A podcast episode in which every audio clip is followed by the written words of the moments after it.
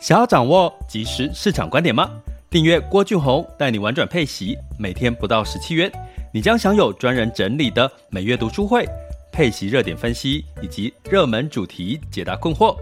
不论你想通过基金、ETF、美股或台股打造你的现金流收入，我们都能为您提供支持。点选资讯栏的订阅链接，了解更多。让我陪你一起投资理财。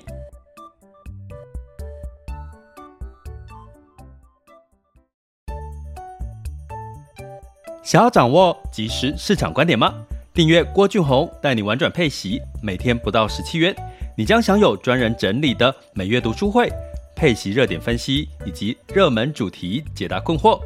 不论你想通过基金、ETF、美股或台股打造你的现金流收入，我们都能为您提供支持。点选资讯栏的订阅链接，了解更多。让我陪你一起投资理财。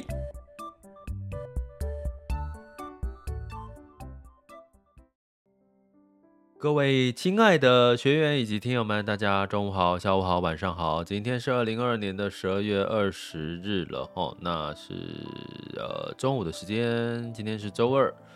呃，这个冬天应该说真的倒数了嘛，剩十天，对不对？即将结束所有的一切哈。那呃有没有开始回顾呢？回顾。最近二零二二年，你有什么好事情？有什么让你难忘的事情，或者是狗屁倒灶的事情，有吗？那没关系，回顾一下。哎、我今年好像比较少回顾，哎，就觉得一直往往前看哈。回顾完之后，你也要继续展望二零二三年哈。那一月份，接下来开始。要市场要回到了这个财报哦，就是第四季的财报。第四季的财报呢，有跟各位预告过了，不会比二零二二年的第四季财报不会比二零二二年的第三季财报好哦，所以通常应该会是在最近开始资金就是在做一些这个流出或者是停利哦之类的停利停损的这个动作了哦。好，所以我今天想跟各位聊一下，其实不会太复杂哈，反而有点轻松的跟各位聊逻辑这件事情哈。就是如果你说学习投资理财这件事情，有一种叫学技巧嘛，你学技巧有所谓的技术分析，有所谓的算这个股价，哈，股股价的这个高低哈，算估值之类的哈。那基本上呢，这都是叫技巧。可是呢，你会看到我们最明显的讲哈，比如说台积电好了，台积电它的毛利率的成长，以及它目前是半导体的龙头哈，你会觉得说这家公司应该是很强很强很强哈。可是呢，你会看到的是从这个台积电的最近的走势，好像。今天呢，这个台积电的走势又跌了大概一个 percent 左右，吼，来到了四百六十块钱，吼。那曾经有一天，它填就是前几天台积电这个除息当天就填息了，可是填息完到四百八之后，就一路又掉到四百六十几了，吼。所以，我目前台湾加权指数下跌了两百点，突然之间又下跌了。但是其实，如果你们有你有长期在听我们的 podcast 或者是我们订阅学员，其实我们都已经跟各位讲过这个逻辑了哈。因为呃年底如果就算台湾就是在景气不好的情况下，那如果说景气衰退嘛，那如果说诶反弹台股反弹。那基本上也带来也也是什么原因？就是做账行情哈。跟各位讲，十二月有做账行情，也就是说，你一整年下来，你要至少你交出一个漂亮的成绩单，不要太难看的成绩单，就是你要让你的股市稍微涨一下哦，然后看起来一年的绩效看起来就不错，好，这样的一个叫做结账行情的这个概念。可是结账行情总会结束哈，现在差不多就是。开始结账行情要结束，甚至算是提前结束哈。那呃，种种的因素呢，如果你这些逻辑都能够通，其实你会发现，你很多的事情都可以得到合理的答案的。就是说，哎呀，你早期可能觉得台积电为什么明明是好好公司、好股票啊，为什么会股价从六百块下修到四百多块，对不对？好，所以其实有时候哈，你想事情用逻辑去思考，会比用这个技巧去做会来得更能够让你符合现况，好，符合现况。所以呢，今天其实是因为最近有跟有些学员聊了一些跟互动，聊了一些事情之后，有感而发哈。我想趁今天跟各位聊，其实我们一直在提醒大家，二零二三年债会优于股了哈。那它背后的逻辑是什么？而不是说，哦，现在机构都在讲债债优于股了，所以。就是债优于股了。那你如果了解逻辑，我常常讲一个投资的观念，就是，呃，你怎么下车上车？你什么原因上车？比如说你什么原因买了台积电？你什么原因买了配息资产？你什么原因买这一档 ETF？那如果那个原因不见了，你就要下车了。这所以这个就是一个逻辑的概念，因为你你买它的利多的因素不见了，那你当然就下车。举个例，我今年没有特别跟各位聊这个数字货币哦，比特币。我本来是这也是我们在频道里面的主轴子，因为数字货币也有一个套利的，就是可以套利配这个领息的这个概念，套利领领利的一个概念。的一个操作，所以我把我们把数字货币纳入我们玩转配息的一个一个呃投资工具里面。可是我今年几很少讲，如果你们有长期听的话，为什么？因为逻辑就是全球美国在收收紧资金嘛，升息收紧资金。那过去这些所谓的成长题材，哈，包含像这些被炒作的这个数字货币，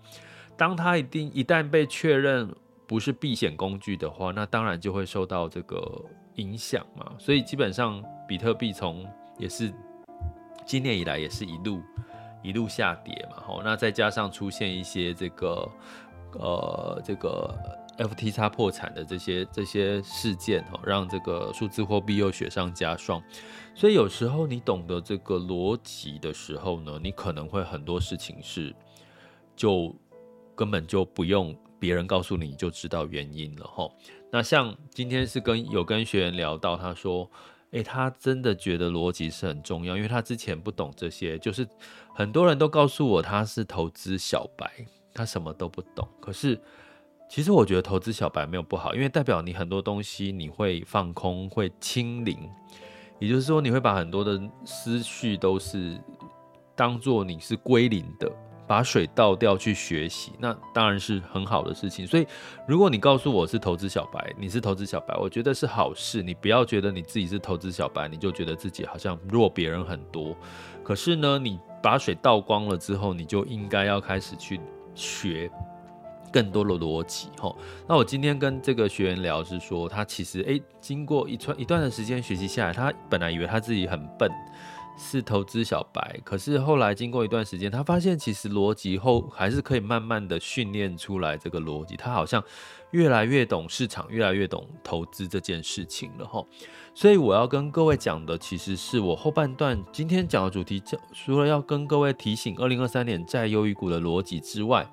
哦，让你不要踩雷。其实更重要的是，我其实很想再重提我们。Podcast 频道以及我们的陪伴式的学习，哈，不管是从网校的学习、订阅专案呢，其实我都有一个很重要的核心思想，长期用时间来训练各位，尤其是投资小白的商业思维。为什么呢？你去想，哈，像我自己过去早期，呃，我在这个大学时代是气管系的，哈。那那个时候对我来讲，企业管理、经济学、呃，财务管理，还有所谓的行销管理这件事情，对我来讲好像是很容易的事情，很简单的事情。所以呢，我一直以为大家都有行销的概念、行销的逻辑。吼，那后来呢，发现，哎，其实出了社会之后，我发现你没有经过学校的这些训练。你出社会还是有很多人对这些事情是没有一个系统性的架构，所以呢，其实其实我我我我要讲的就是说，其实如果你现在对于投资的逻辑不通，其实不用特别在意，因为你就是过去的背景、过去的环境没有让你去。学习这些的一些概念，吼，所以呢，你反而需要透过时间一点一点一点一点一点的累积，所以呢，它不可能是不容易是用一个课程，一个课程让训练你的逻辑思维。什么叫不容易用课程训练你的逻辑思维？就是说，如果你今天只是上了一个小时的课、半个小时的课、两个小时的课，上完了之后，哎，做了笔记，你觉得你学到了什么？通常我们从课程里面呢，一个小时、两个小时、半个小时的课，学到的大部分都是叫做知识点。好，就是你学到就是一个知识哦，一个 knowledge。哈，你如果学到一个知识，你可能就觉得哦，好开心哦，我今天得到一个知识。所以知识可以用笔记把它抄下来，之后打开还可以继续用。可是逻它不是逻辑思维。如果你的知识点没有办法转换成一个逻辑思维的时候，你下次碰到类似的市场的问题，你就没有办法判断跟解决了。所以知识永远只是知识，它就不会是你放变成你心里面的一个呃叫做信念理念。所以呢，我希望透过我们陪伴是 Podcast 直播，或者是我们订阅的长期订阅的这个专案，其实是训练大家这个逻辑思维，最后转换成你的信念。当你信念够强的时候，你的商业思维逻辑够强的时候，会有几个好处。第一个好处，不容易被骗，因为你会知道这个人他讲出来的话，他说的告诉你的那个诱因其实是真的还是假的，因为你就知道从你的逻辑思维判断。我们举个例嘛，常常在讲说，如果你今天希望能够好，我们讲呃南非币给你十几二十趴的配息好了，那。请问一下，现在市面上有什么东西可以给你十几二十趴的配息？你去思考这个事情。好，然后呢，你就要去拆解嘛，拆解配息里面有什么成分。呃，我有跟各位讲了，ETF 的配息成分是来自于这个股利、股债息，还有资本利得。那在基金里面呢，主动式的基金里面有债息、股利，还有资本利得之外，还有这个避险的权利金收益，哈，就是这个呃所谓的汇率或者是股票的这个避险的权利金收益，哈。还有呢，它有额外的，比如说它会投资不动产，它会投资这个另类投资，哈，这个我们二零二三年会再另外讲。其实主题基金里面还有其他的投资类型，是蛮有趣的，是 ETF 没有，你只追踪指数是追踪不到的一个有趣的一些变化哈。近近几年来的趋势，所以呢，当你理解这些事情，诶诶，南非币通常这个呃有配息率十几二十趴的原因是，它通常又投资新兴市场。新兴市场的债，诶，为什么新兴市场的债有机会它可以配到这么多？除了我刚刚讲的避险，通常新兴市场国家的银行利率通常也比较高嘛，大家应该可以理解，对不对？齁，所以呢，基本上呢，你你要找到这中间的拆解，如果你可以把逻辑弄通，你就知道，诶，那到底它是真的还是假的？像有一种呢，像我的之前有一位朋友，他自己在一家。公司投资公司上班，这个这家公司它号称它就是卖了这个所有的这个呃呃，就是他你把钱哦，他专门去找军公教人员哦，你有一笔退休金或有一笔钱，然后你去了之后呢，你就把钱呢。丢到里面，他号称每一年给你差不多十个 percent 的报酬，而且是每个月给你，哦，每个月给你，他是每一年给十个 percent，每一个月给你，所以通常呢，这些军公教人员就会觉得他是对，他是真的，好，因为我每个月拿到配息嘛，好，那他有来跟我跟我跟我推广这件事情，那我就问他说，那你们每每一年给了十哦二十趴，我更正一下，他是说二十趴，很吸引人。我说：“那你的二十趴的这个配息从哪里来？”他说：“他们是投资东南亚的这个藻海藻礁海藻海藻啦。”我想说：“哈，海藻，东南亚的海藻。”然后他说：“他们还有常常有一些团会带你去那个东南亚，那边去呃看他们的培植海藻的地方。可是我就去想，海藻有什么经济价值吗？我就去搜寻，这个时候我就会习惯去搜寻嘛，搜寻这个有什么经济价值。后来我发现，其实并没有真正这么大的一个未来趋势，而且它的这个产值的利润其实并没有那么高。可是因为我我这位朋友其实他就身在，他就在这家公司当人事啦，他是当人事。就他后来呢，就觉得他。呃，对公司后来好像越来越认同，然后他就是，呃，第一年、第二年、第三年，把他的钱所有的从呃别的地方，包含他投资基金的投资别的地方的钱，全部都解掉赎回去买他们这家公司的这个所谓的账户，哈。那我我我是觉得我打问号，因为我刚刚提到我的商业思维逻辑告诉我这件事情没有这么简单，而且大家知道诈骗通常有一个诈骗就是，通常他就是把大家的钱放到一个资金池里面，放到一个资金池里面呢，然后呢他就把呃先进后出的概念哦，也就是说呃如果你这个我我就是每个月给你利息嘛，他们所谓的利息。可是我就是一直找新的人进来加进这个资金池里面，等到哪一天这个资金池里面的钱被用光了，这家公司就宣布就不见了，就消失了，就倒闭了，什么花招就出来。通常这个时候才会变康，事情才会变康。我要告诉各位的是，我的朋友这家公司后来就变康了，就是这家公司就消失了，老板就不见了，就联络不到人。好，所以呢，我要讲的就是说，其实这些思维逻辑它不是一一堂课，一个小时、半个小时、两个小时就可以学得好的，所以你需要透过时间去 training 训练你的脑袋，训练你的商业思维，它可以训练到你对于呃，比如说你透过总体经济，透过呃这个企业的财报，可以知道从个人的财报去学起，从企业的财报去学习了解个股跟公司嘛，好，那我会建议从这个美股来学，哈，美股的这个财报通常会比较健康跟透明，哈，这个是呃，我会建议大家从美股去学财报会比较健康跟透明，哈。那另外呢，就是政府，政府就是什么？你最近看到的升息、降息，诶，在看失业率、经济成长率，这些都是政府的财报啊。所以呢，你如果把这些都学通了，你有具备长期这些商业思维，我告诉各位，你不会被骗了，你很难被骗了。所以这是我们在这个玩转配息的 Podcast 频道直播，叫陪我我们网校叫全球华人陪伴式投资理财。我的目的，他用订阅的方式让各位哈。就是长期的陪伴各位去训练你的商业思维，所以当你问我一个问题，我会反问你哦。应该学员都有这样的经验。当你问我一个问题，我会反问你，为什么你会有这样的看法呢？这个目的在干嘛？在训练你的商业思呃你的思维逻辑。如果你可以针对你的看法讲出一套逻辑，讲出一套理论，我告诉你，你就已经进步了，越来越多了。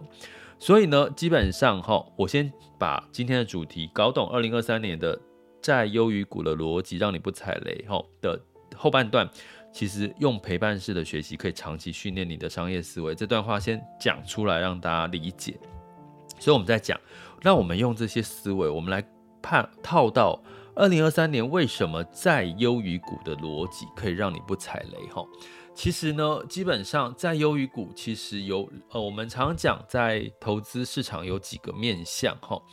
呃，第一个面向叫做所谓的这个总体经济哈，而、呃、不是总体经济，更正一下，资资金面哦，信心面跟基本面这三个哈，基本面大家也都知道不好嘛，接下来是不好的哈，全球二零二三年都是景气是在衰退，可是衰退就代表股市债市就不好了吗？不一定。为什么？因为呢，衰退呢有所谓的衰退到了这个已经到了很恐怖叫金融风暴的时候，有一种衰退是衰退到后来慢慢的复苏。那通常我们投资赚钱就是在衰退复苏这段时间。二零二三年有机会是衰退进入到复苏的一个阶段。二零二三年的下半年，所以这是我们要讲的哈逻辑思维的一个重要性哈。那为什么债优于股哈？大家知道现近期近三年疫情的状况，让股票的殖利率呢来到了，比如说台股大概是来到了三到四个 percent 的殖利率，那美股的 S M P 五百大概是一。点四左右一点四 percent 左右的殖利率，也就是说呢，我今天如果投资台股跟美股的话，我能够得到的好利率、利润、好殖利率、好就是收益率，就是大概台股是三到四，那美股是一一点多吼。那接下来来喽，接下来大家知道。美国将在二零二三年升升息的目标利率升息到五个 percent 上下，也就是说，你未来是存在银行，可能就有五个 percent 的利息了。那请问在座的各位，如果你是资金面钱的话，你会往景气在衰退的美股或台股流入吗？懂我意思吗？基本上流入的意愿。就比较小一点了，因为我放在银行就有五趴了嘛，对不对？可是反过来看一件事情哈，二零二三年的债市这几年哈，呃，二零二二年呢是股债都是下跌的，哈，那股债都是下跌，所以这个债券在这个呃跌出了一个新的高度的殖利率，比如说哈，比如说我刚刚提到哈，目前哈，比如说联邦的基准利率哈，比如说讲。白话来讲哈，你存在银行有大概五个 percent，四到五个 percent 的一个呃这个利息哈。那目前呢，如果你好放在美国的投资等级的公司债，所谓投资等级的公司债就是比较优质的公司的债券哈，比如说像苹果发行的债，就是所谓的优质的投资等级债。目前殖率十一月哦，十一月底是五点三 percent。哦，你投资债券有五点三 percent 的殖利率，好，那非投资等级债呢？十一月底大概是有九点二 percent 的殖利率，那新市场债呢，也是九个 percent 以上的殖利率。所以你从这个角度来看，如果你今天是资金，我放在银行五趴，我放在股票又有衰退、景气衰退的风险，可是它只给我一个 percent 左右不的的一个殖利率，好，收益率，好，我们讲收益率可能比较。一般人比较听得懂哈，可是我放到债券里面，它居然有五到九个 percent 的一个殖利率、收益率。那资金假设有脑袋，你有脑袋，商我讲逻辑嘛，你会想要往哪边跑？好，你会想说，可是景气衰退的时候，公司债也会违约啊，所以这个时候我就是要让大家去搞懂。那债券的特性是什么？大家知道，当一家公司倒闭的时候，它必须先要还给的是债务，债务要先还掉，最后清偿完所有的债务之后，剩下的钱才是股东可以分的钱，所以债务有优先偿还的权利，对不对？所以第一个债务，哈，这个违约的时候；第二个呢，债务的部分，它通常景气下滑、衰退，它不见得公司就会倒闭吧。尤其呢，我们投资的债券的券种，哈，比如说你投资的是这个投资等级债，哈，或者是非投资等级债里面稍微优质的一些债券，所以呢，再加上一个条件，其实很多的债券呢，呃，都在两年之后才会到期，因为债券的特性是我违约，叫做我到期我还不出本金。到期还不出本金，这个就是违约嘛。所以基本上呢，今年你要看的就是二零二三年有没有很多债券到期，大概两成的债券到期而已。所以它的违约率也就算要真的违约率要拉高，也会落在两年之后。所以你我们现在讲二零二三年嘛，所以基本上如果在预期之下，违约率不会因为到期的债券。比较少一点哈，不会拉高，再加上它有高的殖利率的话，那相对来讲也就跌多了啦。那相对来讲，如果你是资金，你当然会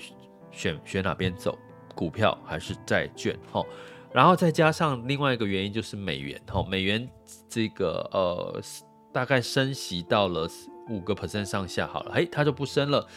美国。美联储鲍威尔说：“诶，我可是我二零二三年都不会降息哦，我会维持这个五，好，那目前最新的市场预期，机构预期大概是到年底是维持这个基准利率是维持在四点七五左右，四点七五左右，哈，所以基本上呢，到年底哦，然后年底可能开始降息，这个有数据可以看的。我们在订阅学员，我在下一期的这个 EP 零三会跟各位讲这个 Fed Watch 现在看到的到二零二三年年底的这个。这个升息大概到年底是四点，大概不到五了哈，四点七五左右哦。这有数据可以查，所以如果你有数据佐证，你有逻辑思维的这个思辨能力，你有你你对照下来，其实你就知道接下来市场会发生什么事情，为什么占优于股。所以我刚刚讲最后一个是新兴市场也有反弹的机会，是因为。美元下明年也大概就是不会再升，呃，升到了五个 percent 上下，五到五点二五之左右，不会再升了。当然会不会有变数，也会呀、啊，不可能说一件事情讲好了，比如说明年又有什么新的黑天鹅事件，哦，俄乌战争又严重，哦，疫情又大爆发。这个都不都不能说，我们就什么事情都，我们只能几率高一点去理解，哦，接明年的方向在哪里。所以美元如果呃一整年不再升息，最高就是五到五点二五了，那年到年底可能开始降息，甚至到四点七五，那美元不就高点不太容易再走强了？那对于什么非美货币市场、新兴市场？美元的走势就是跟新兴市场的股债的走势非常的相关性，也就是美元走弱偏弱，通常新兴市场股债比较偏强。这从过去的历史经验都可以看到这个数据。哈，我们这个订阅学员可以看我们我们 EP 零二有有有给各位看这些数据，所以呢，从这件事情呢，我们就可以哈理解了。当你你要的是技巧吗？你我今天讲完这个，你要选择学习到底的是技巧、知识点，让你学了之后，这这次学了之后，下次还要再学，下次还要再学，一直学技巧吗？还是呢？你如果学会了一个逻辑之后，你可以一通百通，让你可以用商业思维去判断，不管从你的人生、你的工作，比如说我举个例好了。如果你希望你的业绩大爆发，我最后做打用这个来做一个结论哈。如果你今天开公司，你想要你的业绩成长，需求持续的成长，你要做内需市场还是要做外销市场？你去想这件事情。很多的内需市场，很多的服务业，如果它它的市场需求都是在国内。大家也知道，现在国内的出生率越来越低了，所以国内的市场需求是有限的。可是，如果你今天的创业，你的市场是在海外，是在全球，你会发现你的市场是无限大的。你今天呢，呃，可能有了美国市场，有了东南亚的市场，打进的哪一个市场，你的市场成长就出现了，对不对？所以你看台积电。台积电，如果它只有台湾这个市场，你肯定不会买它吧？你肯定不会看好它吧？你为什么会看好台积电？因为你看好就是台积电就是全球的半导体芯片，不管是车用，不管是手机，各方面都需要用到台积电的晶这个这个半导体的晶片，不是吗？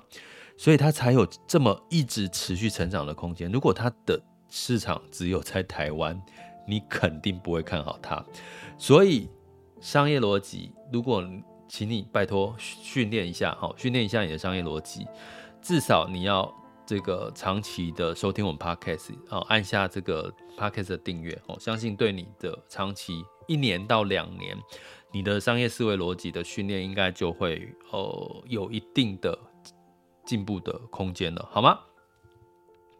这里是郭俊宏，带你玩转配息，给你及时操作观点。关注并订阅我，陪你一起投资理财。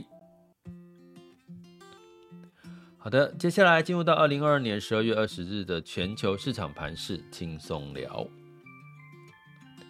那现在时间是十二点二十八分。好，风险指标的部分，今日贝斯恐慌指数是二十二点一零。当下现在的 VIX 恐慌指数是二十二点三七，十年期美债殖利率是三点五九五七 percent，所以呢，整体来看，恐慌指数没有特别的上升哈，所以现现在等于说市场情绪都回到基本面哈。如果市场有涨涨跌跌，都是跟基本面会比较有关系的哈。那十年期美债殖利率也是哈，这是在维持在三点五九哈，就是稍微的下滑呢，也代表市场对未来的景气是比较悲观的哈。那这个美股呢，在是在这个周一的时候哈，是下跌的。那道琼下跌零点四九 percent，S&P 五百、纳斯达克跟费城半导体分别下跌零点九、一点四九跟一点三七个百分点。科技股跌的比较多了哈，那当然是整体的这个呃，殖利率哈，殖利率呃，未来的趋势仍然是慢慢的会要往上走，因为是毕竟是在升息的阶段哈。那所以科技股哈反弹了差不多了，接下来明年又是比较偏呃淡季，一月开始又要公布了这个第四季的财报，所以呢估计还会有波动加大的时候，一月份哈，所以这个大家。透过逻辑，我刚刚讲，我其实讲这些，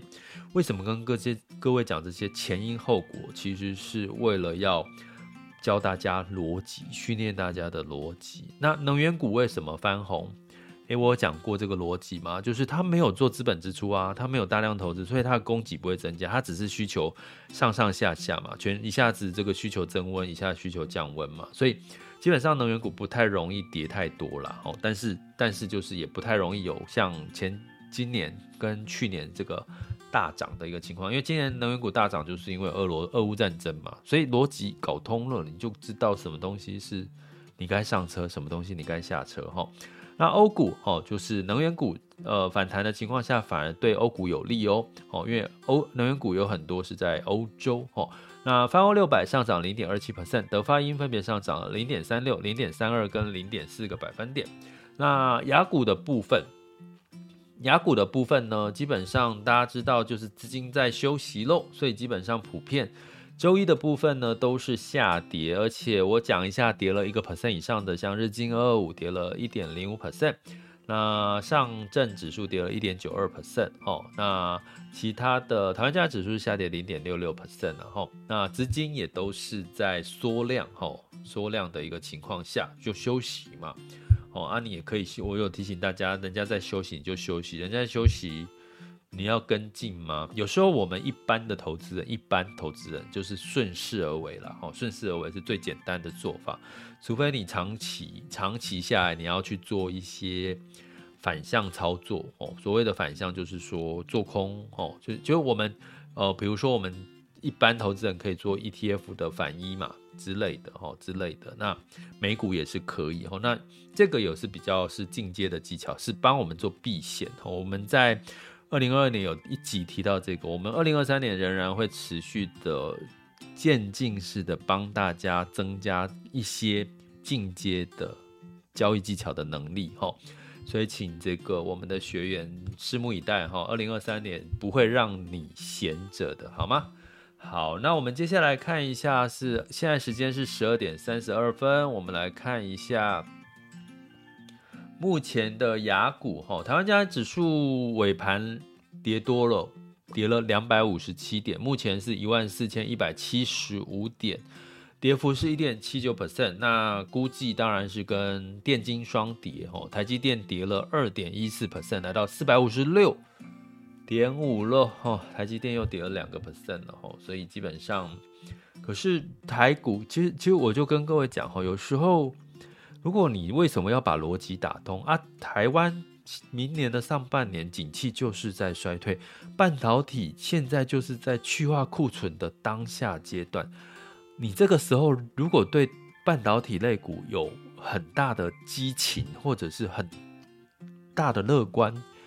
那那那其实你可能就有点不太切实际了吼。所以，但是呢，可是如果你理解现在正在去化库存，等到它消化这些库存，那这些跌多了，不就是你可以适度开始进场的时候？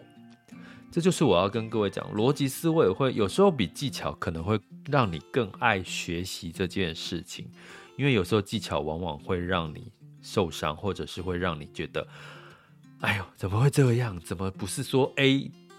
现象就会得到 B 答案吗？其实有时候投资不是这样，投资不是是非题，不是只有圈圈叉叉而已哈。那柜买指数哦，柜买指数也跌多了哦，现在是跌了二点五九 percent 哈，柜买指数跌了二点五九 percent，所以今天呃估计是资金撤出的一个一个卖压，还有刚刚讲结账行情结束嘛，结结束了就是资金要。获利了结啊，吼，获利了结啊，吼，所以记得，永远记得十二月这这个时候会发生这样的事情。明年二零二三年十二月会不会同样发生这样的事情？还是会。所以哈，永远就是记得，你一年学一次，一年学一次，每次碰到类似的事情，你就慢慢会懂得这个时候该发生什么事情了。那一样啦，吼，亚股图片都是下跌，恒生指数下跌一点三六 percent，恒生科技下跌二点六三 percent。上证指数下跌零点六四 percent，来到三零八七哈。那上证指数是呃，现在又跌破三千二了哈。呃三千二仍然站稳才是它的比较好的利多。呃，对台股也是一样嘛，一万四千五哈，要站稳也是才是它对它来讲是比较好的一个一个利一个一个一个呃止稳的一个情况。那日经二五呢是下跌了二点六七 percent 哦，而且是一个垂崖悬崖式的下跌。那南韩是下跌零点三三 percent，新加坡海峡是下跌零点三五 percent 哈，所以整体呃目前的 S M P 五百跟纳斯达达克期货版也是下跌哈，下跌零点八九跟一点一四个百分点。好，所以基本上就资金休息啦。资金就在休息了，那你有没有是听上前几天听了 Podcast 有没有真的做一些获利了结的动作呢？哦，所以有时候你学了、听了、懂了、认同、理解、相信、信相信自己，就采取行动。最终的你要为你自己的行动负责。如果你听了这么多的直播跟 Podcast，你也听出了一个道理，你也知道会发生什么事情，那你又不采取行动，那你就要。对自己的行为负责，好吗？这是我常要跟各位提的。能源的部分，布兰特原油上涨了一个 percent，来到七十九点八美元每桶。哦，那原因是这个这个这个中国的疫情放宽限制之后，可能会带来一些需求的回升。哦，所以油价的上涨。不过大家也对最近有一些人在讨论中国，就觉得哎，中国疫情放宽好恐怖哦，这个确诊人数。好好增加，可是你去想，台湾不是吗？台湾不是今年放宽疫情之后，确诊人数也是一直增加，现在一个一天还是有一万多人嘛，所以这个是一个必经过程，所以你不要把它当成是一个大空头，反而是一个必经过程之后，它反而复苏之后，你去看台湾现在复苏之后开始怎么样？大家开始猛消费，这才是一个。我们要看到的接下来的期望值哦，对这个 A 股的市场哈。那另外呢，就是像这个中国，其实目前真正的状况是确诊人数增加，这是可以理解，因为它在放松。可是死亡人数是下滑，死亡死亡人数死亡率是少的，这个是对中国市场会稍微乐观一点点的原因是，它确诊人数增加，可是死亡人数是没有增加的，是少的。哦，这个是我们要提醒大家要关注的哦。确诊跟死亡，死亡率是比确诊来的更重要。哈，那金价的部分，哈，这个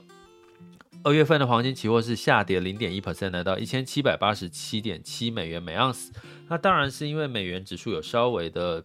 稍微的反弹一点点的方向的看法了。哈，所以美元指数现在是一百零四点七一，美元兑换台币是三十点七八。美元兑换人民币是六点九七八六，美元兑换日元是一百三十六点九四，哦，所以基本上呢，大概就是持续的关注哦这些动态的走势，你就会知道，呃，可能接下来的方向越来越明显的就是往景气衰退、资金休息，然后不同的产业各自表态的一个状况状况了。好，用逻辑，拜托用逻辑去思考，会比你用技巧去判断。